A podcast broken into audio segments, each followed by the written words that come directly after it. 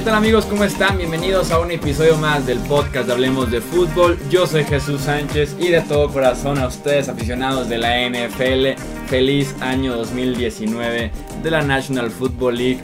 Este día, miércoles 13 de marzo, que inicia la agencia libre, también oficialmente inicia el nuevo año de la NFL. Todos los cambios se hacen oficiales, las firmas los equipos ya pueden entrar a los jugadores, hacer su examen físico y ahora sí firmar el contrato. Y todo de verdad empieza desde cero este marzo hasta que se termina, se podría decir, el año en el Super Bowl.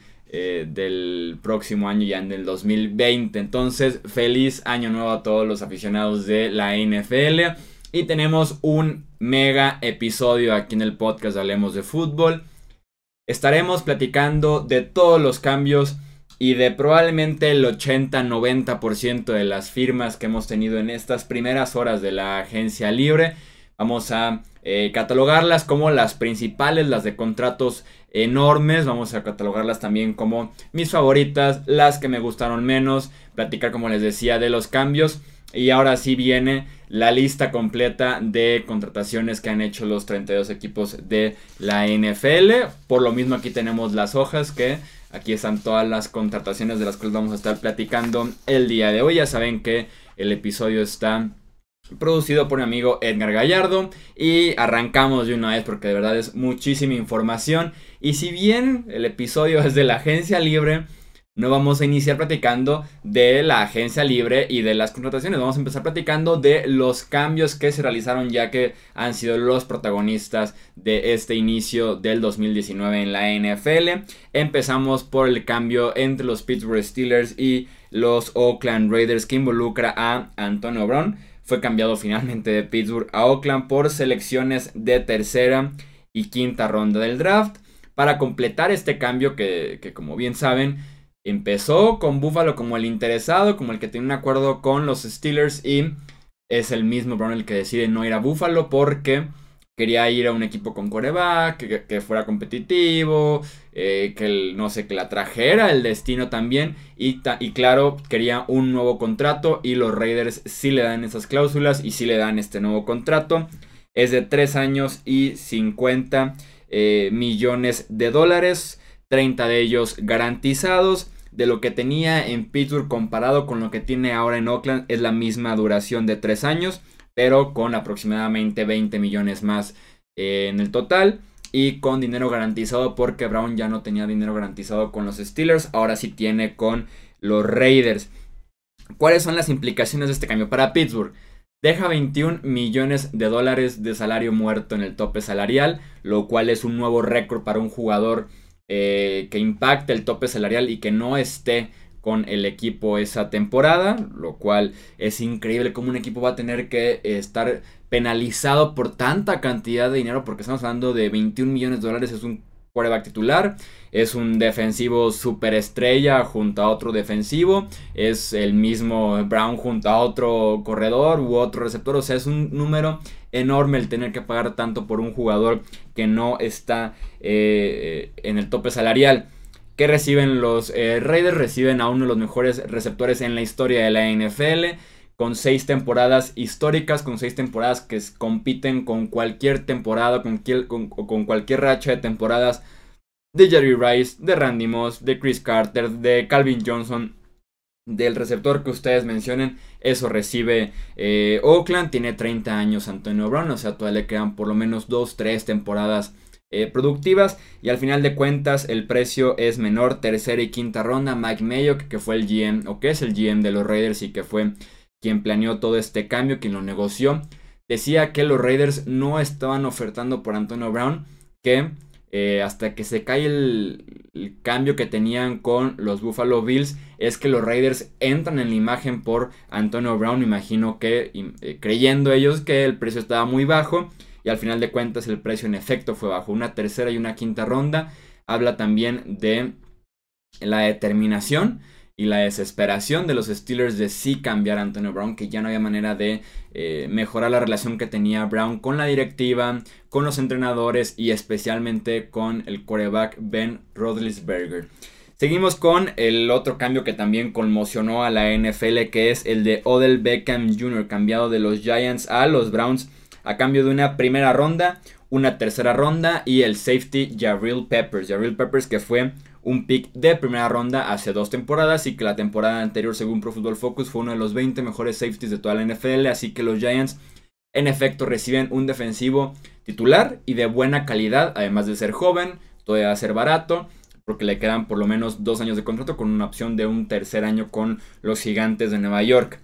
A pesar de que eh, al final de cuentas reciben, se podría decir, dos picks de primera ronda y uno de tercera ronda, creo yo que los Giants son los que pierden en este cambio. Uno, al igual que Brown, Beckham Jr., que firmó su contrato hace apenas 6 meses, 7 meses, eh, a, mediados del año 2018, también deja dinero muerto en el tope salarial de los gigantes.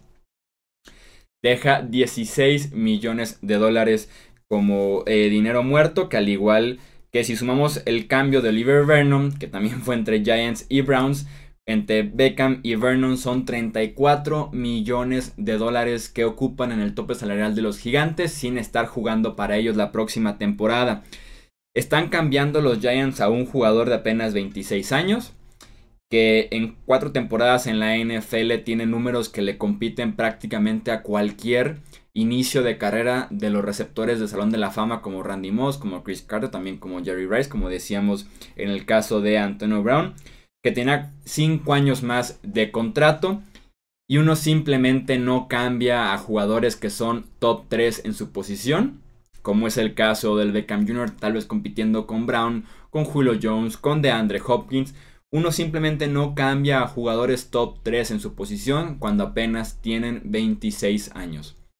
Supuestamente hace menos de una temporada los Giants se habían comprometido con Beckham dándole este contrato multimillonario que lo convertía en su momento en el receptor mejor pagado de toda la NFL. Y no entiendo cómo lo están vendiendo como que las distracciones, y entre comillas distracciones, son los que están alejando a Beckham de Nueva York.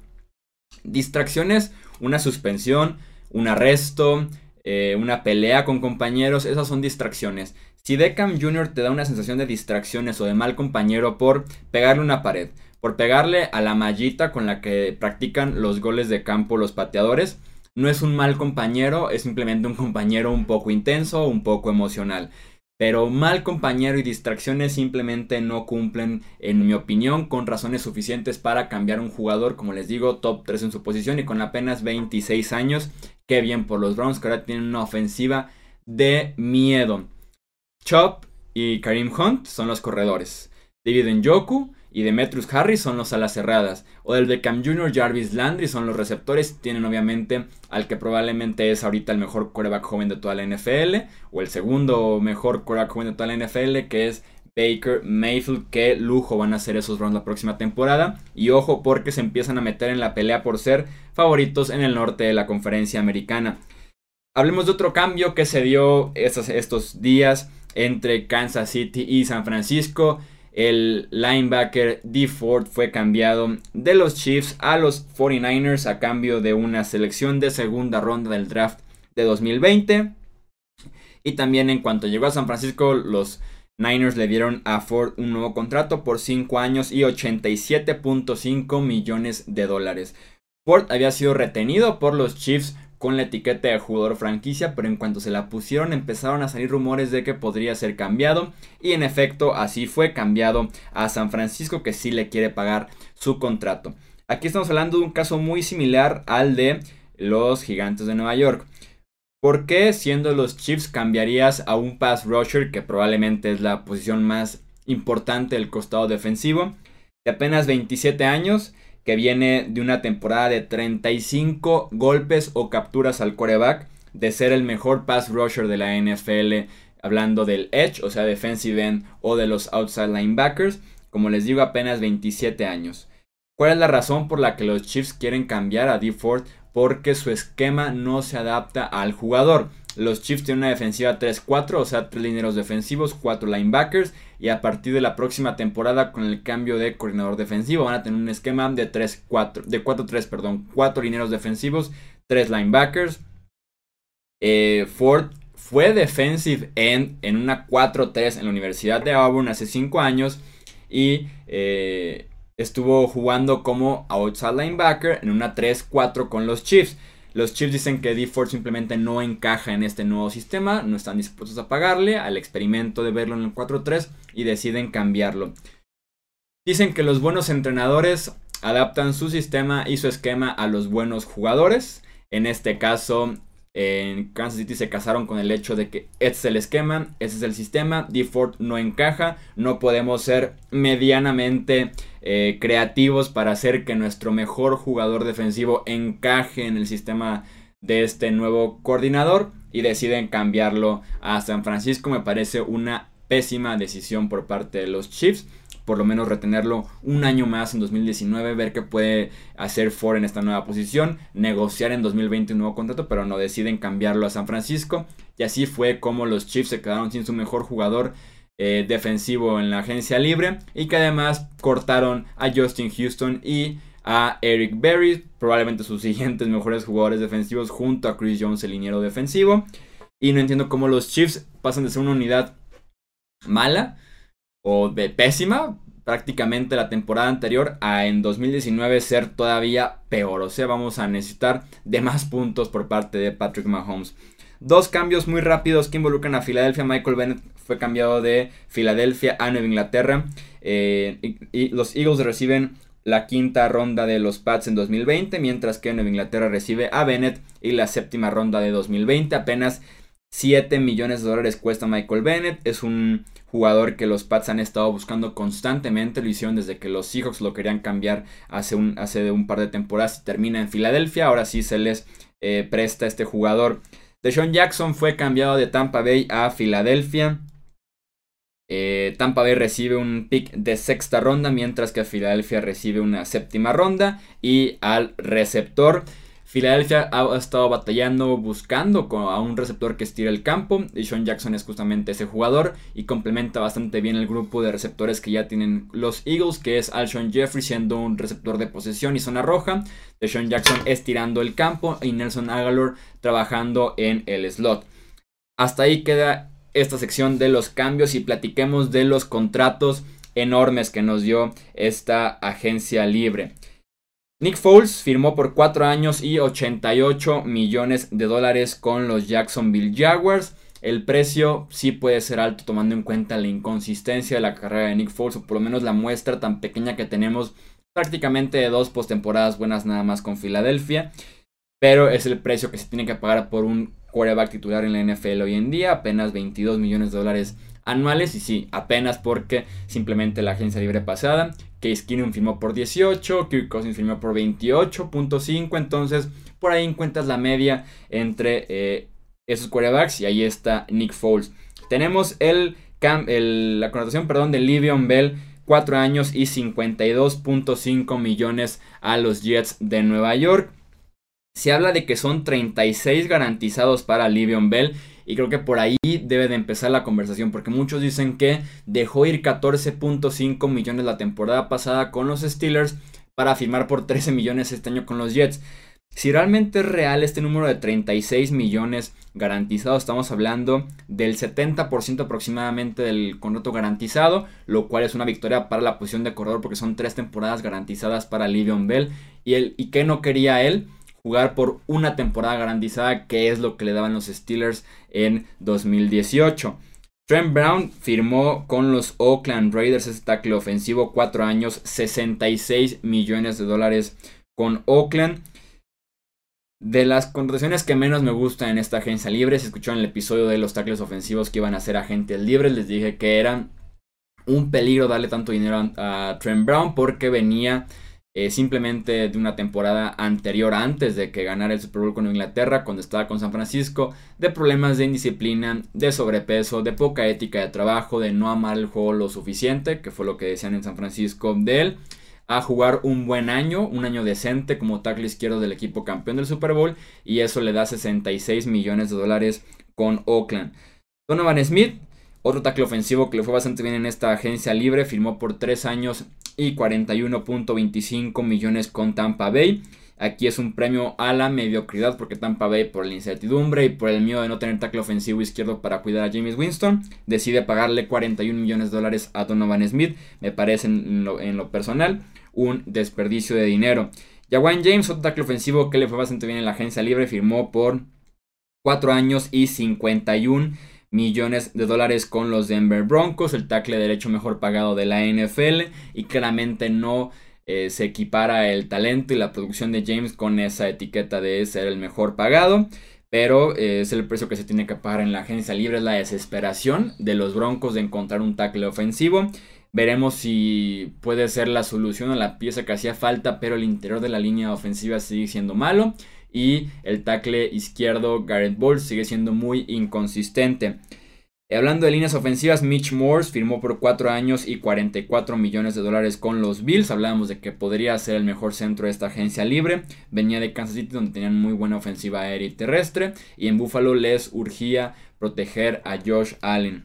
Roger Saffold firmó por 4 años y 44 millones con Tennessee. Esta línea ofensiva que nada más no ha podido despegar a pesar de los eh, picks altos que tienen invertidos en esa línea. Roger Saffold de apenas 30 años, creo que te puede rendir todavía 2-3 temporadas más muy buenas con Tennessee. Es de los mejores guardias ofensivos actualmente en la NFL y me parece una buena inversión para darle protección a Marcus Mariota, que está en año de contrato, y mover un poquito más ese juego por tierra de manera consistente con Derrick Henry y con Dion Lewis. Trey Flowers, el defensive end de Nueva Inglaterra, se va a Detroit con un contrato de 5 años y 90 millones de dólares. Es el ganador de esta agencia libre. Trey Flowers es un jugador, lo decíamos así muy claro, describirlo con tres palabras, joven, productivo y versátil. Te puede jugar por toda la línea defensiva, apenas tenía 25 años y ha sido muy productivo con presiones al coreback, con golpes al coreback jugando muy bien en contra del juego por tierra. Es un jugador muy completo. Tal vez es un precio extremadamente alto hablar de 17 eh, millones de dólares por temporada para Trey Flowers. Pero eh, sin duda alguna ha demostrado que lo puede hacer y se reúne con eh, Matt Patricia que era su coordinador defensivo en, en Nueva Inglaterra y que ahora es head coach en Detroit. Preston Smith firma con los Green Bay Packers por 4 años y 52 millones de dólares. Y otro contrato que también va ligado, se podría eh, decir, es el de Sadarius Smith, que firma por 4 años y 66 millones de dólares con los Green Bay Packers. Tienen a dos pass rushers después de que Clay Matthews y Nick Perry dejaran de ser efectivos así de eh, sencillo. El problema con estos dos jugadores que apenas tienen 26 años, los dos por lo menos están fichando eh, a jugadores jóvenes en el costado defensivo es que ambos venían de ser de alguna manera irrelevantes antes de la temporada 2018 fue la temporada eh, anterior cuando explotó el costado defensivo para ellos Preston Smith con los Redskins y Sadarius Smith con eh, los Ravens Creo que es alto riesgo este de Green Bay. Pagar 52 millones y 66 millones por jugadores que fueron productivos en 2018 y poco en 2017. Cyrus Smith viene del sistema de Baltimore, que está muy bien diseñado, muy bien pensado en blitzes, en retroceder en cobertura, en encontrarle buenos elementos a cada defensivo. Creo que podría ser de alguna manera problemático para estos eh, dos jugadores el contrato más adelante para Green Bay. CJ Mosley, 85 millones y 5 años con los Jets de Nueva York. Este linebacker que supuestamente, según reportes, se lo pelearon entre varios equipos y me queda clarísimo que así fue porque su contrato se elevó muchísimo. Estamos hablando de 17 millones de dólares anuales para CJ Mosley con los Jets. Son aproximadamente 3.5 millones más que el siguiente linebacker interno en la NFL. Eso te dice cómo se elevó su contrato base de billetazos entre varios equipos hasta que llegamos a este número de 17 anuales.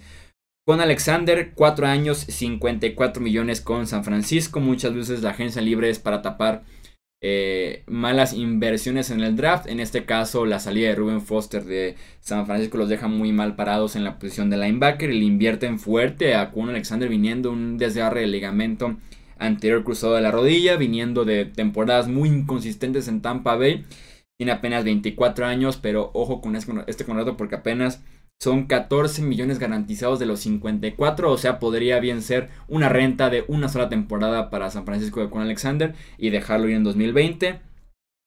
un contrato bastante feo que, que, acordó su agente con San Francisco. Jordan Hicks, este linebacker de Filadelfia, pasa a jugar en Arizona, 4 años y 34 millones. Este, para que vean, me gusta y bastante.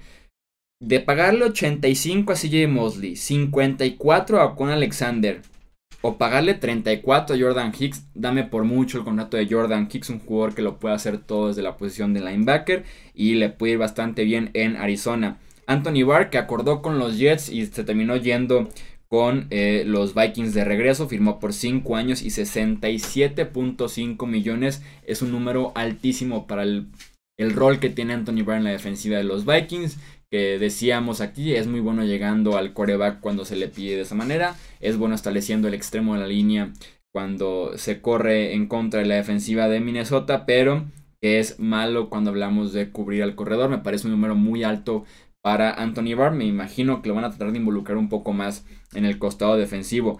Landon Collins firmó por 6 años y 84 millones con los Washington Redskins y pensar que los Giants tenían la opción de firmarlo por 11 millones y una temporada más es un defensivo eh, playmaker, o sea que está cerca al balón, que constantemente hace robos de, del ovoide en el costado defensivo, que fue candidato al defensivo el año hace un par de temporadas, si bien ha venido a menos, o que ha estado fallando más en cobertura de lo que lo hacía antes, tiene el potencial y el liderazgo para ser muy bueno en esa defensiva de Washington, pero de safeties, de igualito al linebacker, de darle 84 millones a Landon Collins, de darle tal vez 42 millones a Tyron Matthew en Kansas City.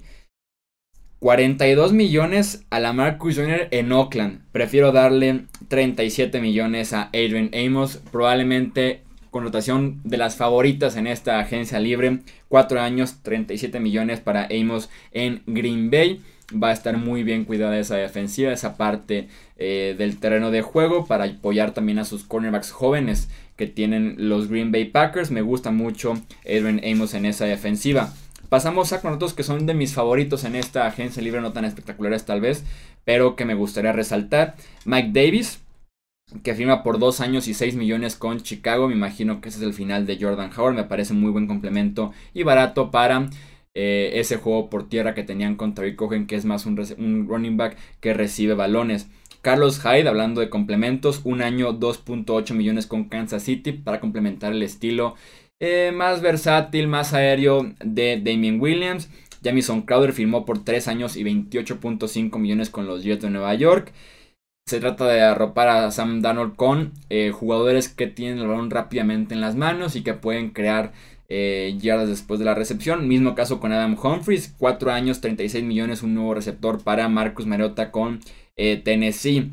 Dante Fowler Jr. firmó por un año y 12 millones con los Rams de Nueva York.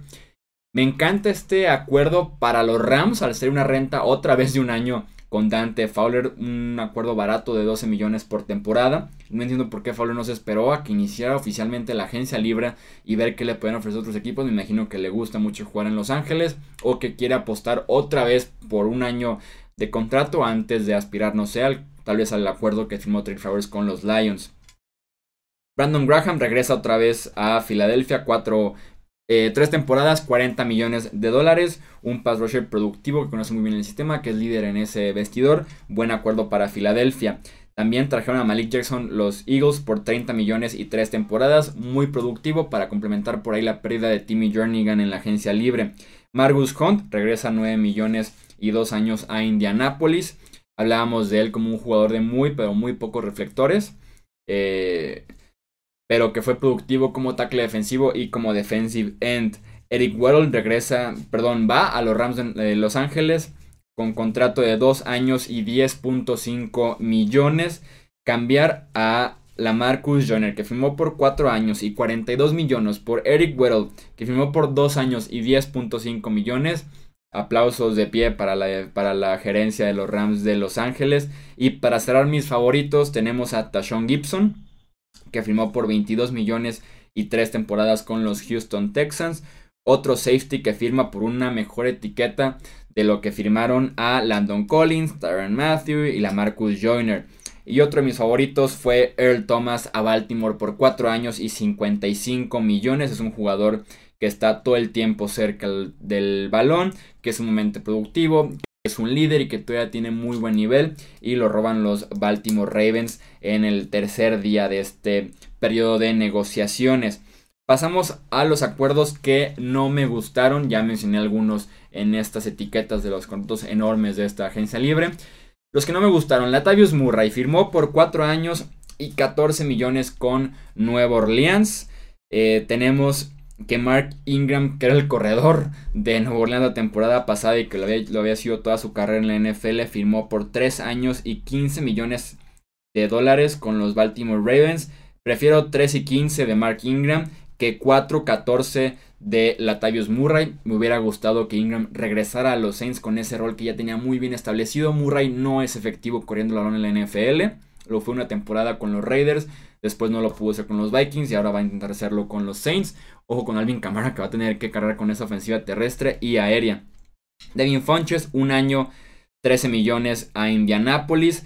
Creo que hay mejores opciones que Devin Fonches en esta agencia libre, que es un receptor que simplemente no se puede separar y que su única virtud, su única ventaja en la NFL es ser alto. Dani Amendola firmó por un año y 4.5 millones con Detroit. Se me hace muchísimo 5 millones casi para lo que te da Dani Amendola, que son temporadas de 500 yardas prácticamente. CJ Usoma eh, regresó a Cincinnati con contrato de 3 años y 18 millones de dólares. Y aquí abrimos la sección llamada los que no me gustaron versión ala cerrada.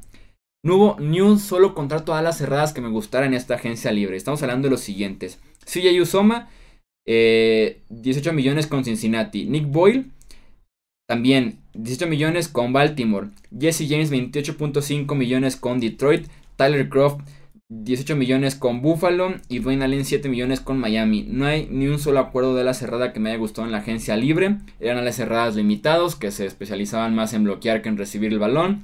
Que tienen temporadas de 20 recepciones de 200, 300 yardas. Y les dieron 18, 7 eh, millones en el caso de Dwayne Allen por dos temporadas. Jesse James 28.5 millones. Y más, y esto se potencializa, se podría decir, este enojo que tengo con los contratos de las alas cerradas. Cuando en el draft tenemos una excelente clase de tight ends, van a estar disponibles ahora con esos contratos que firmaron. Por ejemplo, eh, Detroit ya está fuera de la pelea por tight. Miami Tales podría seguir peleando por otra salida aunque también tienen un, un joven con Jisiki. Pero sí, el mercado de las cerradas de lo más raro en la agencia libre y ninguno me gustó. Billy Turner firmó por 28 millones y 4 años con los Green Bay Packers. No había necesidad de darle a Billy Turner 7 millones por temporada. Si los Broncos, que son la peor línea ofensiva de la NFL desde hace 2-3 temporadas, lo están dejando irse, imagínense cómo juega Billy Turner. Y para cerrar, con broche de oro, la peor contratación en la agencia libre 2019 de la NFL. Bobby Hart firmó por 3 años y 18 millones de dólares con los Cincinnati Bengals. Hablando de base, pero el contrato con todo y bonos e incentivos son 3 años y 21 millones con los Bengals. ¿Quién es Bobby Hart? Es el tackle ofensivo 75 de 80 según Pro Football Focus.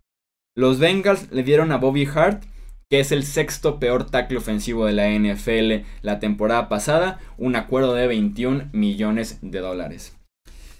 Esos son entonces los contratos que no me gustaron de esta agencia libre. Tenemos otros acuerdos ya muy generales que me gustaría platicar. El mercado de receptores se movió muy bien. John Brown firmó con Buffalo por 3 años y 27 millones. Cole Beasley también con Buffalo 4 años y 29 millones.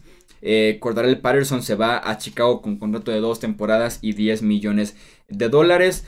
El interior de la línea ofensiva Matt Paradis. El centro se va a los Panthers con contrato de 3 años y 27 eh, millones.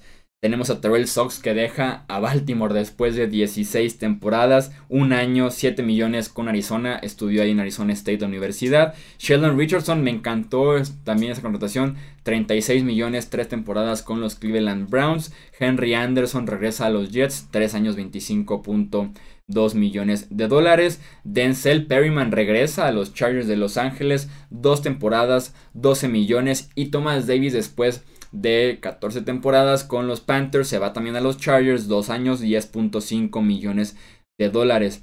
movido. También mercado de los cornerbacks. Bradley Robbie se va a Houston con contrato de un año 10 millones. Steven Nelson a los Steelers.